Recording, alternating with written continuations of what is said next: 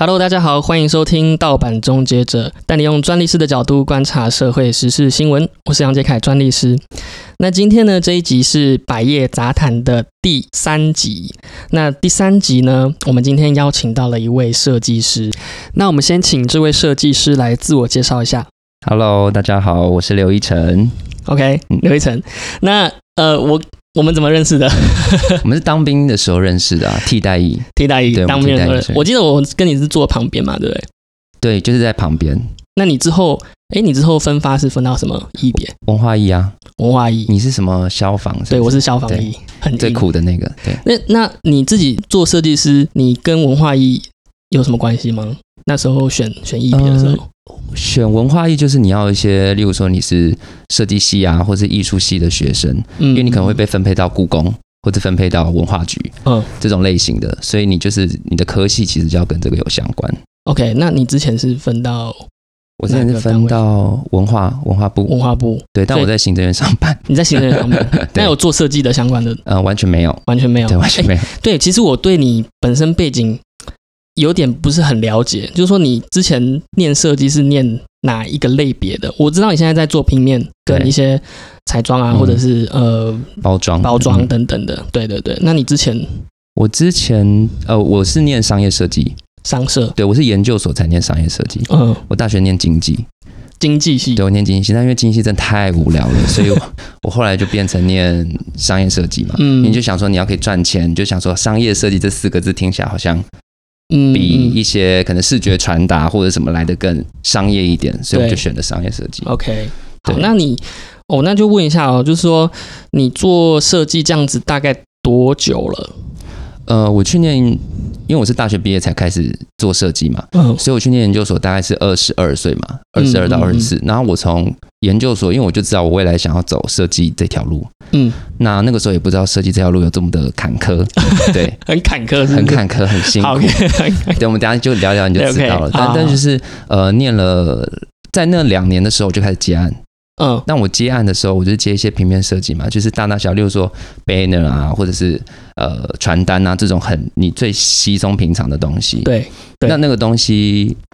呃，一开始接你可能接一个案子是两千块、三千块，嗯两千块、三千块，对我是这样一路一路走来的。嗯然后后来毕业后就当然去工作，一路一路走来到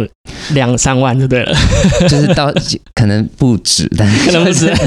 对，但是就是差不多。因为我认识你的时候是研呃替代役嘛，那个时候大概二十四、二十五岁左右，已。经研究所毕业了，对，我们现在我现在也三十二岁，所以现在大概已经做了大概八九年。哦，八九年了，对啊，其实蛮蛮长一段时间的啊。其实我原本也要念设计系，我跟你讲过，有，你甚至还借了我的书，你还记得吗？哎哎，我有还你了吗？没有啦，我后来说不用还，因为哦不用还对对对啊，就是一些艺术什么的书。对，就是我那时候其实，在准备专利师考试的时候，有跟呃奕晨、刘奕晨借过书。那那些我们在专利师考试有一些科目是跟呃基本设计有关的，嗯还有一些艺术史有关的，所以那时候跟他做了蛮深入的这些讨论啊，跟呃问他说设计师在台湾的呃氛围啊，还有环境啊怎么样？因为那时候其实我出国的时候，原本是想要念工业设计相关的，嗯嗯嗯，对对对，我记得。对，然后那时候还准备开始准备备审资料，但是后来想一想，台湾真的确实就是呃设计这块领域，大家都可以称自己为设计师吧？是不是？因为我自己是不敢了。啊，你是不我是？这几年才开始比较敢这样子讲。嗯嗯嗯，对，因为其实大家对设计师这个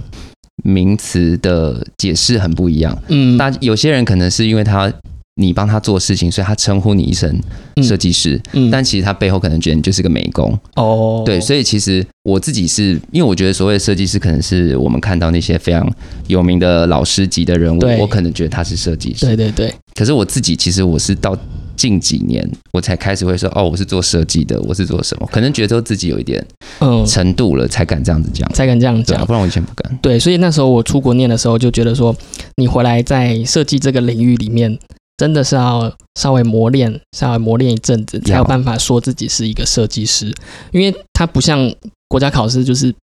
啊考过了之后可以称之为什么、就呃专利专利师或者是嗯律师什么的。那设计师，我我不知道这这个算是潜规则吗？我觉得不是那几年就是几年有一个坎，说嗯。我可以做自说自己为设计师。其实如果像设计，像平面设计的话，一开始可能就是从助理开始，嗯。比较长，有些会说设计助理或者是什么单位的设计助理这样，嗯，然后后来你就会变成设计师或者什么，其实有点像发型师，发型师他也会有助理嘛，从助理开始做起变成设计师。对，可是平面设计它的门槛其实我觉得没有那么的明确，嗯，所以你可能你也许做个设计，你你也可以一毕业你就说你自己是设计师啊，对啊，就你讲的，你你你说你一开始就接就这些案子嘛。案子，对对对对对，哦，我最近有一些客户也是，他就是自己接了一些案子，然后就是法律上面的问题，就是他当初帮他的朋友设计的时候，嗯，他帮他们设计一个 logo，然后他们去印这个 T 恤。对，那这个 T 恤呢，他当初在卖给他的时候，并没有讲清楚这个范围嗯，使用的范围到哪边。那后来呢，他把这个 logo 又带拿去其他跟其他品牌联名，他的朋友拿去跟其他品牌联名，嗯，那就变成好像说，哎、我好像被吃豆腐了，对，因为我我我只跟你收三千五，但然后你用到很多地方，那你用到很多地方去了，甚至可能或许之后还有把它当做是它的品牌的一个呃行为或者是目的，就是把它扩展到很多地方去使用。那他就来问我说，嗯，呃，这种情况适合再去跟他说，哎，那个我们是不是方便再重新讨论一下合约？是是你之前有遇过这种情况嘛？就是在学生时期的时候，因为那时候两三千，只是其实大家也就是呃稍微赚一点零工啊，然后就是练一练自己的基本功啊等等。嗯你之前有遇过这样子的？我之前呃，我比较有印象，因为其实我这个人有点怪，就是我不管接这个案子，最后呃做到什么样的程度，因为有些案子是你可能做了，但是对方可能他呃方向改了或者是什么，所以他不一定会使用你的设计。嗯那我有遇过说，因为我都自己会去回头查，就例如说我呃我帮这家公司做 DM 好了，那我就会去查说，哎，这 DM 到底有没有发行，或者这 DM 到底有没有上架。因为我觉得那个是很认真，我很，因为也是好奇，就是对方对于你自己做的东西嗯，满不满意嘛？满不满意？对。对，那我就有一次，大概过了两三年吧，就我突然想一下，哎、我那时候好像有做一个什么东西，就一个小的小小的平面的印刷物，对，然后我就去网络上看，然后我就哎，它有用，可是因为当时我们讨论那个东西是我们不要。啊，我想起来了，是 CD 啦，我帮哦人家做一个嗯 CD 的包装，然后呢，她就是一个女神，然后我就跟她做做做，那她就是不满意。就是她觉得说，哦，她想要再可爱一点或什么，但我因为这个人就是不是很喜欢可爱风格的人，对，那那时候就是很多限制嘛，我就最后也没有成，但是我还是有把答案给他。那那个时候其实你不懂得要保护自己或什么的，嗯，就整个原档都给他了我。就给他，因为我就想说，反正你也不用嘛。然后其实我自己也不是很喜欢那个东西，所以想那就送你吧。对，但是后来发现，哎，过了一阵子，他发行的那张唱片，因为我真的看到他在那个时候还有唱片行，然后大众啊、玫瑰那种，哇，那个不得了哎，对，然后我就真的在架上看到这个东西。嗯，那当然，它的很多东西跟我当初设计的是不一样，但是我就因缘机会上，就是发现它里面的内页，嗯，嗯我就发现，哎、它里面内页的排版用的元素跟东西，就是我当初画的一些小插图什么的。哦，全部都都把它就是拼拼凑凑，把它放到他的那个专辑里面去了对。，那他改成他自己想要的东西，那我不知道是他自己改，还是他又发包给另外一个设计师。嗯，那我就想说，嗯、这样什么意思？但我后来想说，算了，也没什么好生气的，因为我也不喜欢那个东西。哦，对，也不会说把它拿回来说这是我做的，那好像又因为也不会把它放到作品集里面，对完全不，会不会想要把它放到作品里。对，但那是我第一次遇到这种状况。哦，那算算是自己接案子，大概过多久？很很快就遇到这个情况了，很快就遇到了，很快就遇到很。快就遇到了。那个好像也是我学生时期的时候，哦，那那我方便问一下，你还记得收多少钱吗？还是你没有收了？那个可能几千块有，几千块而已。几千块而已，因为他把它讲的很简单，而且我就觉得说会自己出 唱，他讲的很简单，因为我想说会自己出唱片的人，他应该 很多有想法。就是不是会自己出唱片的人，他如果不是一个很有名的明星或者什么，你觉得他的唱片会卖吗？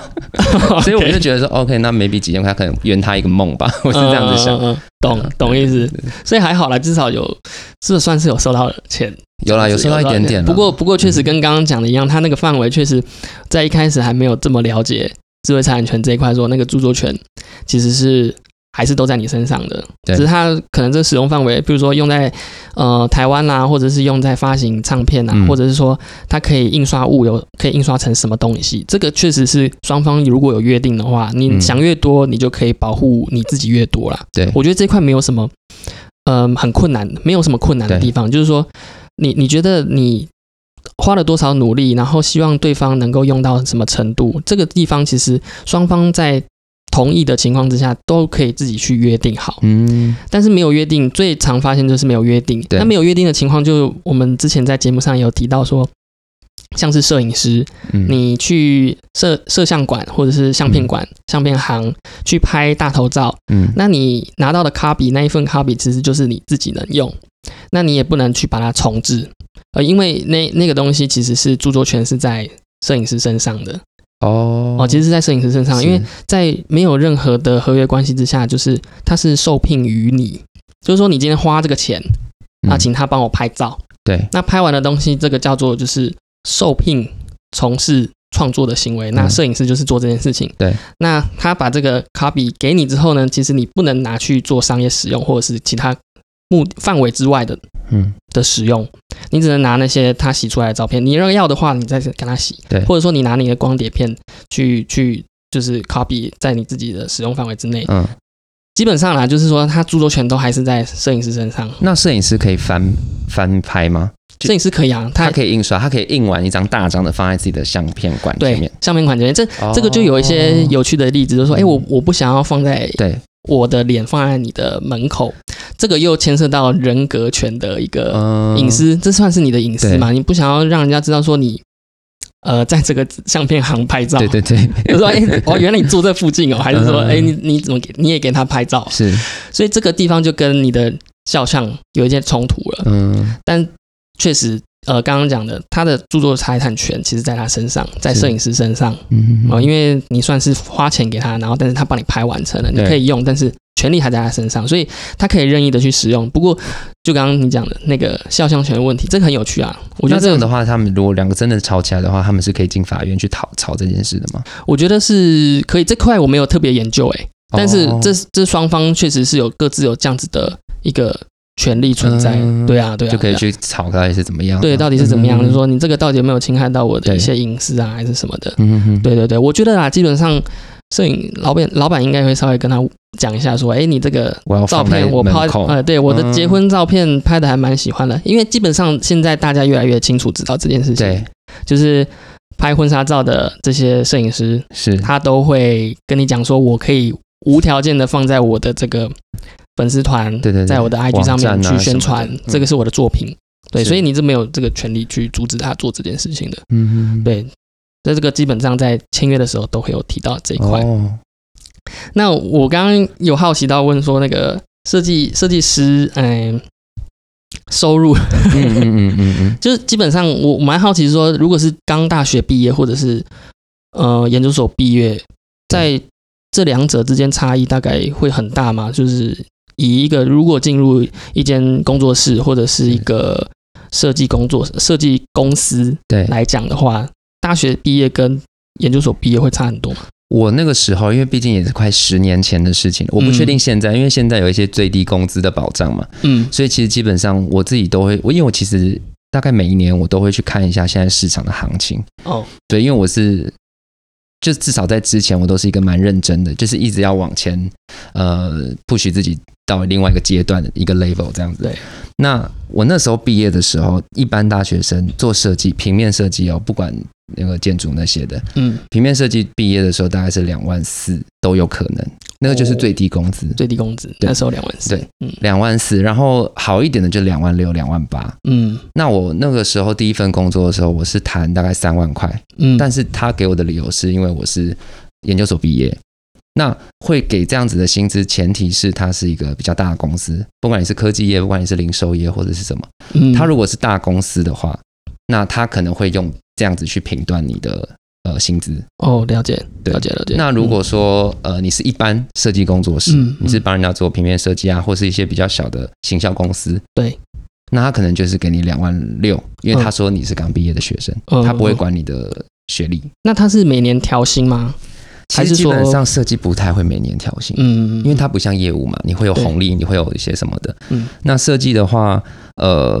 怎么去评评估你的一呃绩绩效效绩效这件事情？我自己的经验，嗯我自己的经验 不能就是盖刮全部的人，但是我算是一个运气比较好的，就是可能我到不管我到一个新的公司或什么的，那那边的主管或什么，我觉得那其实很多设计师有时候也是在设计人呐、怎么可以对，这样子讲？就是你怎么跟人去相处什么的。那我蛮幸运的，就是那些主管可能都还对我还不错，嗯，那所以他们可能愿意给去定时的帮我调薪。哦例如说，可能每半年他就会说，哦，我又可以加薪了，嗯我又可以，加薪。那可能一次两千块，一次三千块，嗯，嗯那这样慢慢加上去。嗯所以我的薪水以同期的人来讲，其实是稍微再高一些的。了解，但这是大公司哦，嗯，大公司吗，对，嗯就是一些比较大的品牌。那如果你是去设计工作室的话，嗯，除非你有能力可以跟他谈说你要抽成，哦，不然基本上你就是死薪水。所谓抽成是指说你有业务带进来，对，就是例如说，呃，你是一个很有名的设计师，那嗯。我现在隶属于你们这家公司底下，但是我也有可能是我帮你结案。对。那我接到这个大案子的话，也许我就跟你谈抽成，哦，又或者是我设计师在这个工作是很重要的工作内容，嗯，那我可能做的事情就像业务一样，可能也许会有抽成。哦，那我这边其实想到的是个人品牌这件事情，对，就是说，呃，你自己在经营自己个人品牌，然后很多人喜欢你的设计风格，嗯。也就因此而找到你这间工作室，那把业务量带进来对。你这间工作室，所以基本上你们算是行规行行业里面其实没有特别限制说自己不能做自己个人品牌，就是说如果是工作室，那大家私底下其实都会自己想要建立自己的 image 形象，对，那这些形象是呃也能够被工作室所接受的，大大部分是这样子吗？还是说它有特别限制？就说你不能以自己的嗯，身份去招揽业务，或者说建立自己的品牌形象，因为你这样子很像是说你好像随时随地都想要走人的那种感觉。其实是有一点点，有点像敬业条款的感觉。对啊就，例如说，我现在是在做美妆彩妆的公司嘛，对，那我是帮他们做包装。那我可能自己在接案的时候，我私底下接案的时候，我可能就会避开这些产业，哦，因为其实呃，因为你在做的事情可能会跟你现在在公司里面做的事情是有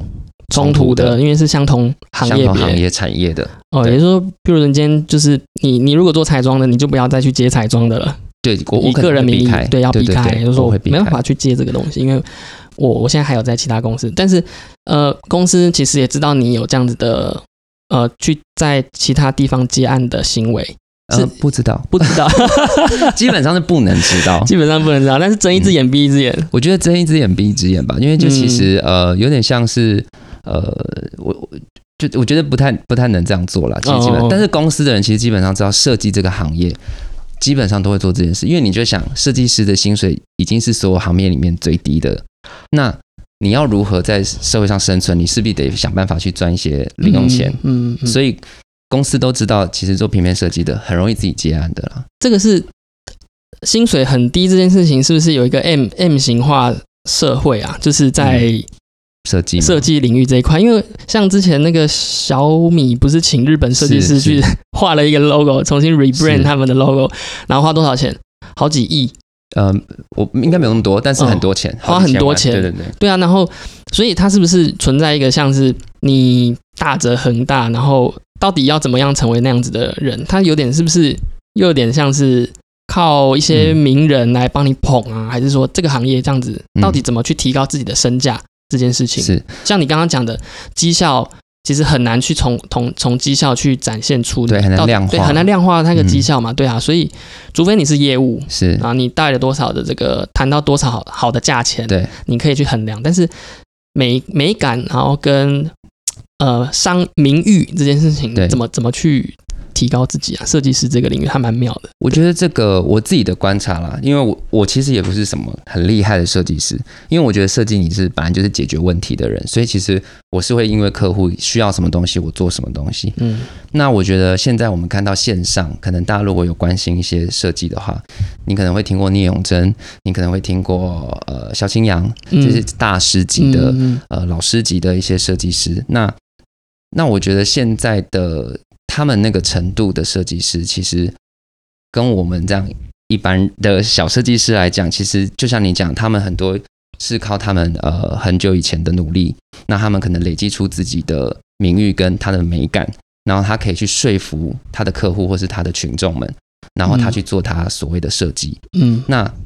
呃，我觉得就像你讲 M 型社会好了，这个东西在设计里面确实会有，因为如果你今天设计师非常有名气的话，其实你一个品牌去找这个设计师合作，其实你们是相辅相成，嗯。你们就会一直产出一些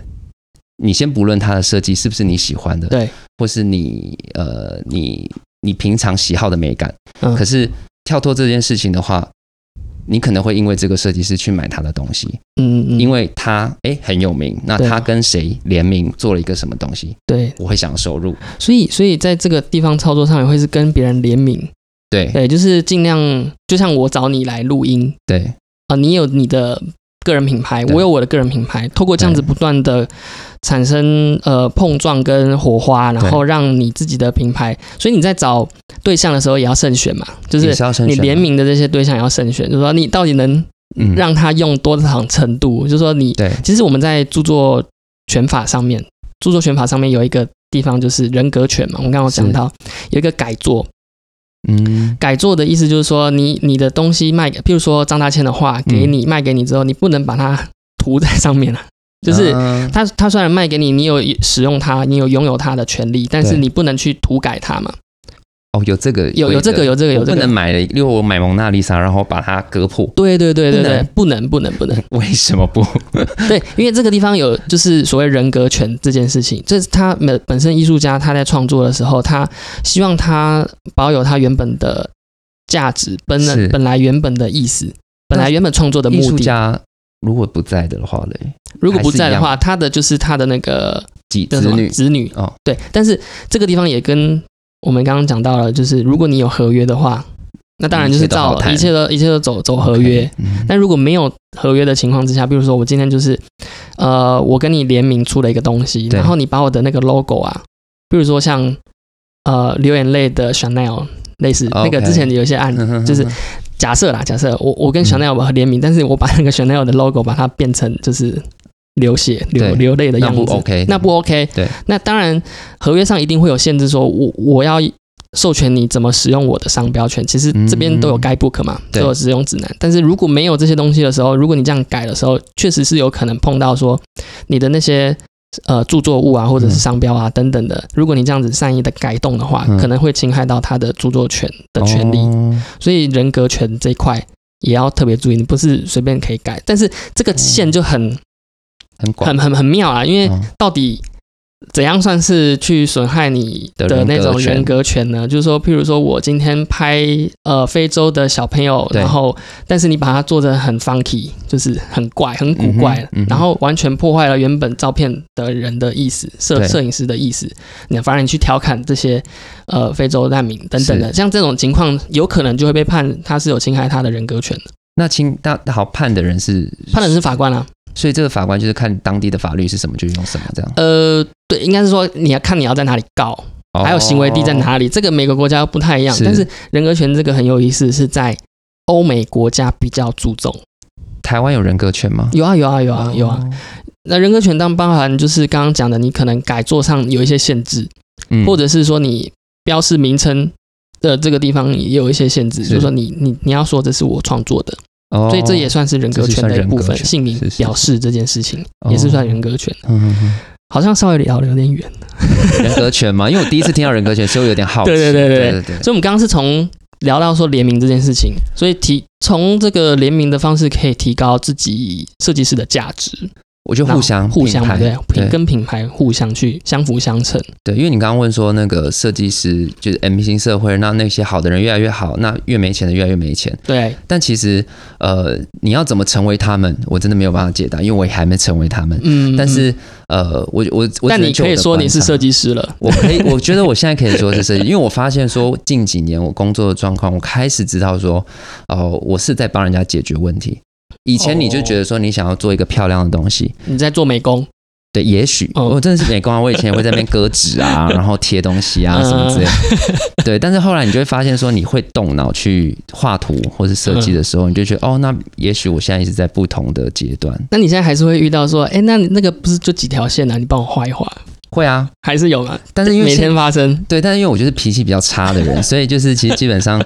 呃，大因为大家也都还蛮客气的啊、OK 就因为我就会可能就是会，我就想说，怎么可能画这几条线来找我什么之类的，我自己会这样 murmur，但我的可能表情那些写在表情上面，嗯，那他们就会有点惧怕，那下次就不会叫你做这件事。而且现在我发现了一个新招，就是呃，因为很多人他是不懂设计的，他就觉得说我有这个需求，你就应该帮我解决，因为你是你是做这件事的人。对，但做事有很多种方式，所以我现在其实呃，以前我不敢。但可能现在你比较有经验了，你就会告诉他说：“哦，其实你要设计这个东西，你应该要怎么做，你应该要怎么样，而不是叫我来这边画几条线。”就是我会开始去，嗯还好我应该没有跟你这样，我没有这样跟你要求过吧？对不对？没有啦，没有。因为我我之前是有跟你呃合作过几次，对，在呃 logo 品牌规划上面、品牌设计上面有合作过几次，嗯，这可以讲吗？可以讲可以讲吗？没关系吧？我记得我我确实夹在中间，然后我又有一些想法的时候，有时候我也是却有一点胆怯，就要不要跟你讲？因为我自己有一些想法，因为确实我我在呃法律上面跟设计上面都有一些了解跟呃不同的想法跟意见，所以从商标的呃制度上面来看，我会请议程帮我稍微调整一下，对因为。呃，我们会先去做检索，因为商标检索很重要嘛，就是说你到底要先看一下，说你的品牌在以前有没有被人注册过，在台湾有没有被注册过，在美国有没有被注册，在中国大陆有没有被注册。那在这些检索完之后呢，我才会跟议程讨论说，哎，你帮我往这个方向，或者说你你你给我那几个，对，呃，我记得我们有好多种方式，就是我记得有一次是你先给我你设计的样子，对，好几个，对，然后我就稍微先去找找看看，对，然后确定这个没有问题的时候，我才叫你做这个，然后哎，当然同时间也会请客户去选择啦，嗯，对，你是同呃，我是先我是我是应该是先请客户先选，OK，然后再去检查这个有没有问题，对然后再请你调整，对我我逻辑上是这样子嗯，但是我不晓得有没有跟你讲过这件事情。应该是没有，对啊，对啊，对我这边就 process 掉了，是自己处理掉了，所以 不然我还要检索也太累了吧？然后我记得我们最常讨论到有一个地方，就是你你你一直对那个 TM 还有 R 呃对困扰，那你赶快教教大家什么是 R，什么是体验。对，然后你就觉得很烦，因为你你你那时候觉得说，哎，这个到底大小要怎么巧啊？你这很小啊，没有，因为因为其实呃那个时候我会这样子问，有一个很大的原因是因为呃我我我可能会了解说，OK 什么是 R，什么是体验？嗯，那他可能在这个 logo 中扮演的呃位置是什么？例如说他嗯。他有一些法律的一些呃诉求或背景这些对的，对，但是因为我其实呃我觉得就以台湾来讲哈，其实台湾对这一块真的不是很了解。没有碰过，自己有在标的，对，就是有标，但是想说有需要标成这样吗？因为他是你看，这是这位先生呢，他就是说你的 logo 旁边我画了一个图，你的 logo 旁边要标一个，他的那个嗯公司名下面要再标一个，对然后一开始是 TM，然后后来变 R，就是它有很多个不同的。对，我这边解释一下好了，来，就是麻 我现在回想起来就想说，为什么？我是为什么比较居多了？OK，其实呃，一般来讲，TM 其实它就是一个宣告说这是一个商标使用。那虽然说你标 TM，但它不见得是构成商标使用，这个就要回归到商标它本身的意义，就是说我们看到一个示这个标示，它可能是图或者是文字。那看到这个标示，我会联想到说指向某一个商品或服务的来源。比如说，我们看到 B N W，我们会想到它是汽车厂生产的一个车子，所以 B N W 就跟车子、汽车产生一个连接，而且这个连接呢，它是一个高品质、高单价的一个汽车品牌。嗯，那这件事情在呃 B N W 在用它 B N W 这三个英文字母在行销宣传的时候，它就构成了商标使用。嗯，那这种情况之下，它就标 TM，它可以标 TM，这个是商标使用。嗯那标 TM 的意思是说，它本身这个商标它没有注册在那个地区，是。或者是说他呃他没有想说要在这个地方注册，但是他想要让别人知道说这是一个商商标啦，嗯。这是一个 trademark，嗯。就 TM。哦，所以在没有注册的时候都可以标 TM，但是今天如果他有注册的话，他要先到呃那个地区的政府去申请，商标权，然后的证申请到了之后呢，他才可以标 R。那这个意义是什么？就是说，其实我们有时候在呃没有申请商标的时候，跟有申请商标的时候，都有可能会有一些争议出现。对，譬如说，呃，在没有没有申请到商标权的情况之下，嗯。有人抄抄你的这个品牌，或者是抄你的这个 logo，那这时候或许有可能可以走公平交易法，嗯，就是说它是一个呃违反公共秩序，呃，这它是在商业法上的这种违反公共秩序、善良风俗的一种行为，就是它有一些很卑鄙的手段，然后去攀附你的这些商誉啊等等的，所以嗯在你标 TM 的情况之下，或多或少可以让呃。客观上可以被认认为说，哦，你这个其实是一个品牌，然后你也用这个东西在当做是商标一阵子，或者是怎么样，你可以让消费者知道说，你这是一个品牌，而不是一个描述的词汇而已。所以 TM 是有这样子的意义，而且我们在实物上申请商标的时候，有时候碰到一些困难，如果你有标 TM，呃，或多或少都可以证明说你你真的是把这个文字或者是这个嗯图是拿来当做商标在用的，或多或少是可以有这样子的价值存在。那我问一下如果说有一个人他做了一个 logo，然后他旁边标了 TM，那这品牌开始使用了几年，他都没有注册，他也许在跑流程，也许还没有注册。对，突然有一个人抄了他们的 logo，但他旁边也写了体验。嗯嗯嗯，那你就要回归到他原本这个人在用的时候有什么权利？你就说他这这些他年在法律上来他做什么对他这这些年他用的这些东西到底有什么权利？第一个，他没有注册商标，他所以他没有商标权，对，所以他他只能走公平交易法，嗯，或者是他有著作著作权法所保护的一些范围，因为它可能是图嘛，画了一个很漂亮的图样图案，或者是有设计感的东西，对。它应该是有著作权的权利，的权利的。嗯哼哼，那这时候可能就要透过它著作权法的保护对，或者是公平交易法的保护。那如果是公平交易法了，你要你要跟人家说这是一个表征呐、嗯，公平交易法有说一个表征，表征就是有点像，其实中文在这个地方就是分的很，就是比较绕口，它就是一个有点像使用让呃消费者知道说它是来自于哪里的一个东西。哦其实它意义上其实跟商标很接近，所以你你说那个标 T M 标了一阵子，然后他这样用，所以他可以透过著作权、嗯著作权法或者是公平交易法来对他主张权利。啊、哦这个地方就要依照呃公平交易法二十一条或者是嗯二十五条的情况，等于说他是拿嗯。别的法律，然后来保障自己，因为他专利的或什么那个商商标标是没有得到，他没有得到，因为他要注册。OK 对对，所以是这个情况。嗯那再来就是 R，R 就是你只有能注册的时候才可以才可以用。标这个 R，那如果你没注册，你还是写了一个 R 人，会发生什么？那就有问题啊，就是有标示不实，标示不实。所以是可以被罚钱的。那。个有可能会被罚钱，有可能被罚钱，就是标示不实，或者是什么不实广告啊，也是公平交易，嗯。也是公平交易的问题。是。对对对，所以这块这一块就是我那时候跟你聊，那时候对请你帮我标题了，然后还有标说这个字太小，好像看不太到到底要多大。对，因为你知道这位先生他有多么的过分，因为我当时做完那个 logo，我想说哇，这案子结了吧。然后呢，后来呢，他就说，因为我都会习惯给客户做 logo 都有那个 guidebook，就是告诉他们怎么使用这个 logo。然后他就说，那个奕晨，你帮我出一个，就是有一个 TM 的。我就想说好，没有问题，我就在旁边加个 TM。他说那个你那个文字上面加个 TM，我想说好，那就是两个 TM。然后过了一阵，他又说，哎，你再帮我出个 R 的，然后我就帮他出了一个 R 的。反正我最后总共好像出了四本，好像总。共出了四本对，，我最后出了四本，然后但是四本里面就是有不同的 TM、不同的 R，然后因为四本是 我现在想起来都觉得很惊人。而且一个一 G 还是多少很大。对对对，因为打人就比较大一点。对，所以确实在法律上，如果你有标 DM 跟标 R，你是有一些权利的啊。标 R 当然是说你有注册才可以有标 R，然后呢，另外就是说你标 R 在某些国家的时候，你不能对方不能说哦，你不知道这是商标使用，因为你标嗯。R 了，所以呃。基本上对通全世界通用，嗯。所以你标 R 就是你很明显的就是在侵害我的权利，是，会有这种宣宣示的效果。所以其实我在路面上看到很多商家，他们都不标 TM，我都觉得蛮，就是这应该要特别去宣导，因为标 TM 是自己的事情。那如果他这个 TM，他如果是做一个招牌呢，他需要标 TM 吗？还是说他是在其他地方露出的时候标 TM？应该是说，就算你没有，就算你取得注册，你也可以标 TM，啊而且 TM 更好理解。所以招牌上会写一个小 TM。对啊，哦我觉得这样子反而是蛮，反而是很好的。嗯对，就是你就是标 TM，反正你也不用特别换掉。，OK，对，就像呃，我一直跟客户举一个例子，就是那个 PS Five。嗯。PlayStation，他们基本上都是用 TM，、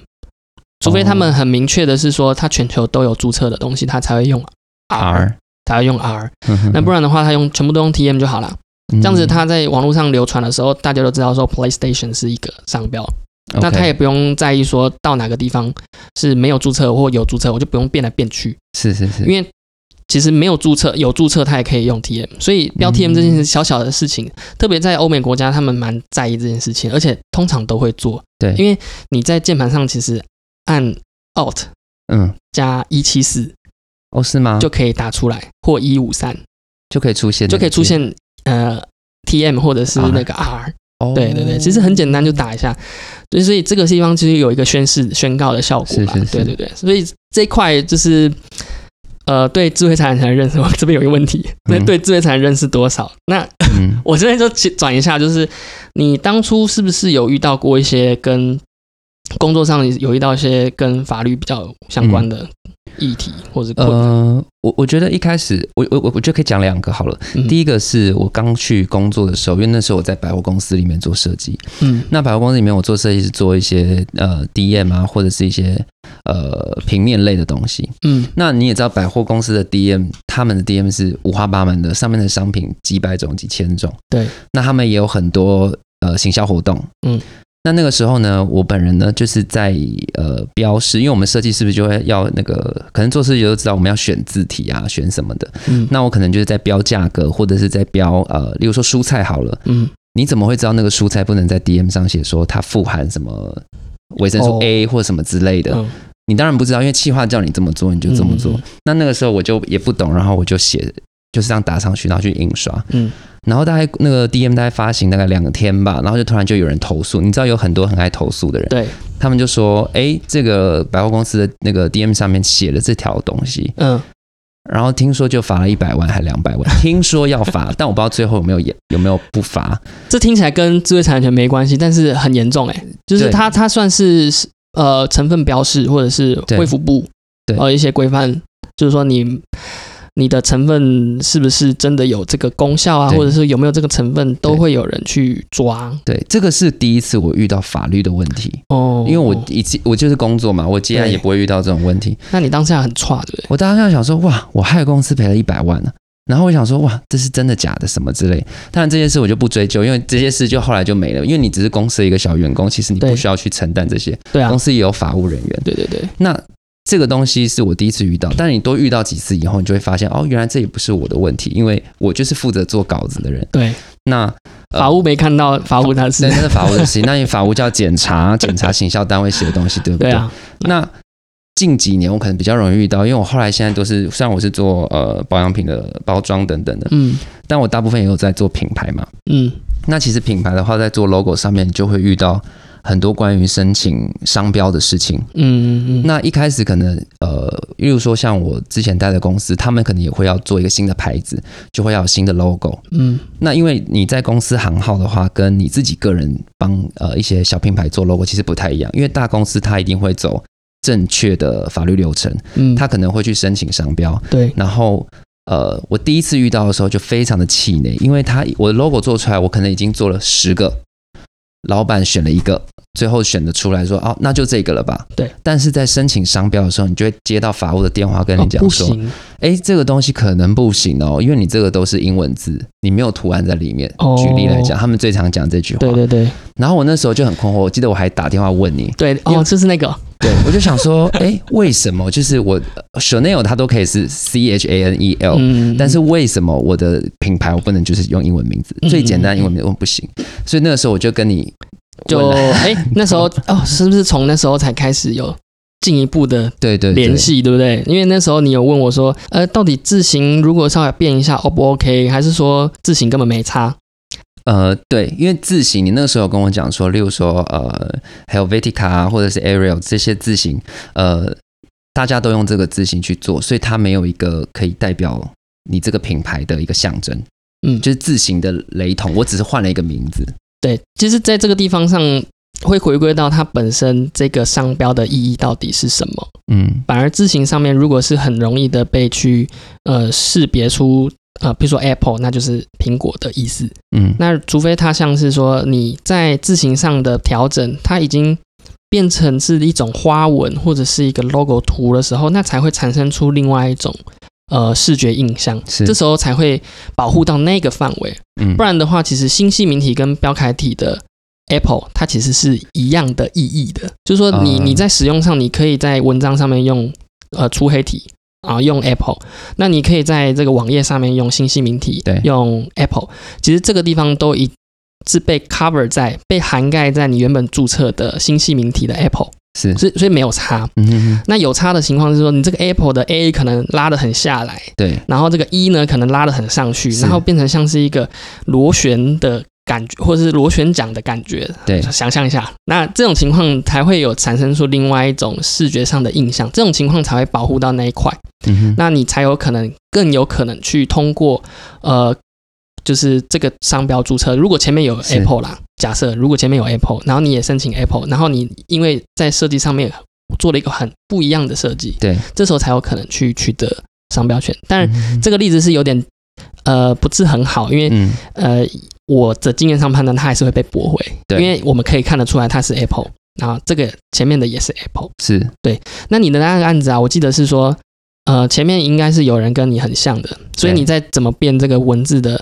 字体啊，其实都没有差，因为、哦 OK，因为前面已经跟人我知道了，因为那我我现在不不好不方便讲，但是那个名词就是它就是一个法文，一个很通俗的名字。啊，对啦对啦对对啦啦对对对那时候是这样子，所以那个很通俗的名字就是说嗯。很多人都用过了，然后也出现在各个地方了，本来就不太适合去申请商是，标了，当做是一个品牌了。对对对，当然，如果执意申请也是可以的。有啊，执意申请了，他申请了。他申请，但我后来又加油添醋，把它画了一些什么，就是，哦，那那 OK 啊，那他申请，他决定申请算是过了啦所以是过了。但大陆没过。大陆没过，大陆这一块就是刚刚讲的，如果你那个很很清楚的被被认为是一个 Apple，然后前面有 Apple 的话，就过不了就过不了。嗯哼，对对对，所以这块是可以特别注意的。嗯哼哼，那你现在的工作呢，有没有遇到一些困难，还是说有一些法律上的问题？我觉得嗯现在一样，其实我觉得 logo 还是最常遇到的啦。嗯例如说像最近，你知道，因为他们申请商标这个东西，可能呃公司他申请商标，他有有可能是全球的，有可能他只针对亚洲地区去申请，那不一定。嗯但是呃，像我最近就遇到说，可能我一年前帮呃贵公司申做的 logo，对，那最近突然又冒出来了，我就想说，而且我们已经在使用喽。那可能在台湾，它都已经在使用这个 logo，台呃 logo，然后台湾也是有保障的。对，那突然有一天，我就收到这个 logo，他说不好意思，那个一成这个要麻烦你改一下。我想说改什么？这不就已经用了一年了吗？他就说哦，因为我们要申请大陆的 logo 不够，就像刚刚讲的问题。嗯然后我想说不过，我就说那我要加什么？因为这个 logo 我们已经用了一年了，然后它一样也是字。嗯，一那样也是字。其实其实是不是很多化美妆品牌都是只有字而已？对，都只有字。那可能我们当初设计也许是有图案，但他把图案拿掉，那无所谓嘛。那嗯他们还是可以使用，或者是因为就像你之前有教我说，呃，当你的如果你是使用文字，那你就要创一个这个字是别人没没有这个单字对，最好是没有。对我们可能就是他们就是走这个方式，嗯所以这个字过了，嗯，但在大陆就不过。然后突然丢给我说，哎、你在上面加一些图案吧，我就想说我要怎么加，我就是黑人问号，我想说我要怎么加。不过这个地方有很有意思，就是说你虽然加了东西上去，但是你如果还保留那些文字的话，还是有可能不过啊。所以就是这个东西还在做，就还在做，现在还没有是进行想到办法式就对了，还没有对，还没有。想到办法。对，因为因为如果说你像刚刚 Apple 的例子，假设前面已经有 Apple 了，你现在在 Apple 在旁边加一个苹果，你还是看得到 Apple 在这个申请是，那如果融合呢？融合那要看怎么融吧。嗯，比如说你把它融成就是呃 Apple A P P L E 的形状是苹果，哦那当然过呃，那那可能可以。哦，也可能可以啦，也可能可以想的一样。对，因为如果说可以看得出来，它也是 Apple 这几个英文字母构成的话，那当然原本的这个 Apple 的权利其实是比较大的，嗯，因为它就是 A P P 而已。对。然后，如果后面的品牌，因为你为什么会这样子去保护原本的那个先申请人，是为什么呢？其实本来商标制度就是在维持这个市场交易秩序，嗯，因为很可能假设前面那个 Apple 很有名，那后来的消费者可能看到这个呃用 A P P L E 构成的一个苹果形状的图 logo 图。他可能会觉得说这个跟原本的品牌有点关联，嗯，他可能是觉得说哦，他是不是重新设计他们的品牌啦，还是说他跟谁去联名，或者说他产生新的呃另外一条产品线，还是说另外一条品牌的链出来，所以这个地方某种程度是保护消费者不会去混淆。假设后面的是卖毒苹果的，前面是卖这个嗯红苹果的，对对对，这种情况就会会被影响了。所以、嗯呃，审查人员就会把关，就会说你这个不能过。当然，你这个原本后面的这个申请人当然是可以去提说，哦，我这个跟他哪里不一样，我实际用的情况根本不会造成消费者的混淆啊。那这个情况还是让我可以过，所以是有一些机制去权衡说，原本的申请人、原本的权利人跟你现在新申请的人嗯，是是可以去抗衡的，因为重点重点就是消费者至上啊，OK，商标制度就是消费者至上。那要吵架就是找我们一起跟这个审查的人一起吵，嗯就吵说这个跟原本的根本不一样什么的，你刚刚让我们过，因为我们真的用的时候是怎样用，所以是可以的，可以的这样子，嗯哼哼所以是这样子。所以现在，所以现在也是遇到商标问题居多就对了。我我基本上你都不会，基品本牌是这样嗯，品牌是这样子，嗯基本上你都不会遇到什么著作权的问题，因为你好像也不用去管合约嘛，对不对？合约的话，嗯我现在有公司，你当然就不会签合约。但是如果你自己接案的时候，确实是需要有合约的。OK，对，那其实合约网络上都有很多范本了，用那个改。其实哦，你现在是用网络上范本？对自己接案我我没有法律顾问，欸，我不是吗？你是法律顾问，但是我接的案子没有大到需要这么好的法律来保障我。对就是对懂懂懂。所以你现在的品牌就叫易成，没有啦，就一是易成一叉一层叉。对对对。然后你的 IG 你要不要现在顺便宣传一下？我的 IG 哦，我有一个 One X L E？One X L E 的 Studio，嗯，那那个因为我是 IG 啦，那那个因为我因为我呃我是后来去出国念书嘛，我就嗯觉得说其实呃以个人的名义其实去做这件事情，我觉得是比较好的，是一个感觉啦。嗯就以前我可能会想说哦，我要帮我的工作室取一个名字或什么的，哦，但其实后来我发现就是用我的名字就好了。对啊因为你就是找我做设计啊。对啊。那那个工作室就是一个很多都这样子啊，就是说，对像我自己就直接用我的本名杨杰凯对当做是我的品牌。然后很多珠宝设计有认识几个珠宝设计，他也都用自己的本名，对啊，然后当做他的品牌。很多服装设计师也是啊，也是这样啊也是都是用自己的本名。那这个用本名来申请商标这件事情也蛮有趣的。该不会不过吧？呃，有可能不过，呃，因为就是姓氏，比如说，呃，我们先讲最简单的姓氏，好，什么陈记牛肉面，对。哦，一堆陈记的，对。那一堆什么曾记马吉，是。那，一堆曾记马吉，嗯，所以你要用的话，你其实要取得一个后天识别性，才可以。去注册那个姓氏，嗯哼，在特定的商品上面，比如说曾记注册在马吉的商品上面，嗯它可能是具有识别性的。对，假设它是只有指向特定一个来源，那嗯真迹就可以只能他用，其他人就不能叫真迹，因为其实姓氏呃这个权利还蛮大的，那如果它你可以阻止全名嘞？全名会比较好取得啦。哦，OK，全名会比较好取得，但是全名就会被挑战说你是不是拥有这个权利的权利人？你是不是？嗯比如说我很多人会去注册川普，然后注册在 T 恤卖 T 恤上面，这种情况，这种知名人物他不会给你这个权利。对假设我今天想要注册刘一成，然后我、嗯我不是刘一成，，OK，然后他呃也会问你说你有没有这个权利？就你拿刘一成名字来做一些商业利益的时候，就会有问题嘛？对对对，嗯这个其实也你也有一些权利，你可以去主张的，嗯这个是很有趣的，因为姓名这个很特别啊。对啊，你你你你如果取得这个权利之后，你可以阻止别人去使用商标啦。OK，那所以明天就去注册，谁要用我的名字啊？我我觉得是可以去去想看看这件事情，你到底会不会把姓名当做是你的品牌？如果会，那你可能那那你可能就要去做这件事情了。是是是否则的话，其实一般这样用其实也还好，嗯因为你也不能随便去告别人啊。假设有另外一个人叫刘一成，嗯，但是他没有把它当做商标在用的时候，大家也不会觉得有问题啊，对。因为他不会把它当做是一个品牌是。或者是一个商品或服务的来源。这种情况之下，你也告不成他啦，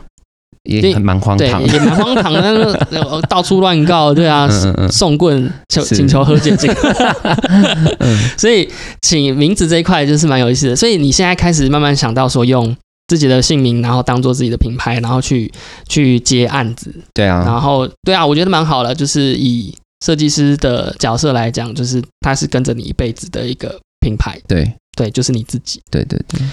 好，我觉得今天差不多五十分钟，我们讲超久哦，对对对，真的讲蛮久了。嗯，那我觉得跟一晨这边认识这么久，然后我自己也很喜欢设计，然后平常呃，其实我在开业之前是做设计，嗯。设计 logo，然后就因为代理就这个代理商标对申请，那就开始做了。那做一做之后，才去考到专利师。那考到专利师之后，就开始还开始做这个专利申请。那专利申请就会碰到设计专利相关的东西。我觉得我们可以再聊聊看包装设计这一块，，OK，因为包装设计它可以申请专利，哦，对，没错，对，没它可以申请专利。你应该有碰到一些客户，他是有把包装拿去申请专利权的。有，那那这个之后可以再聊聊看，因为我们这一集已经很长了，我们最长的一集了，对对对，你慢慢剪吧，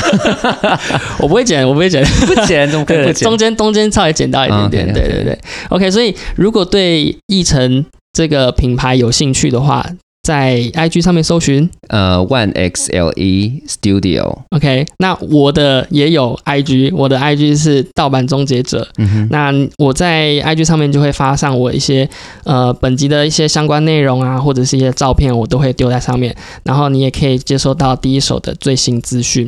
好的，那本集的节目就到这边。呃，如果你喜欢我的节目的话，欢迎在底下留言，呃，分享给你的好朋友知道。如果你想听什么样奇妙的内容的话，也欢迎留言给我知道，并且发了我的 IG，或者是直接从 IG 联系我也可以。那本节的节目就到这边，我是杨杰凯专利师，我们下次见。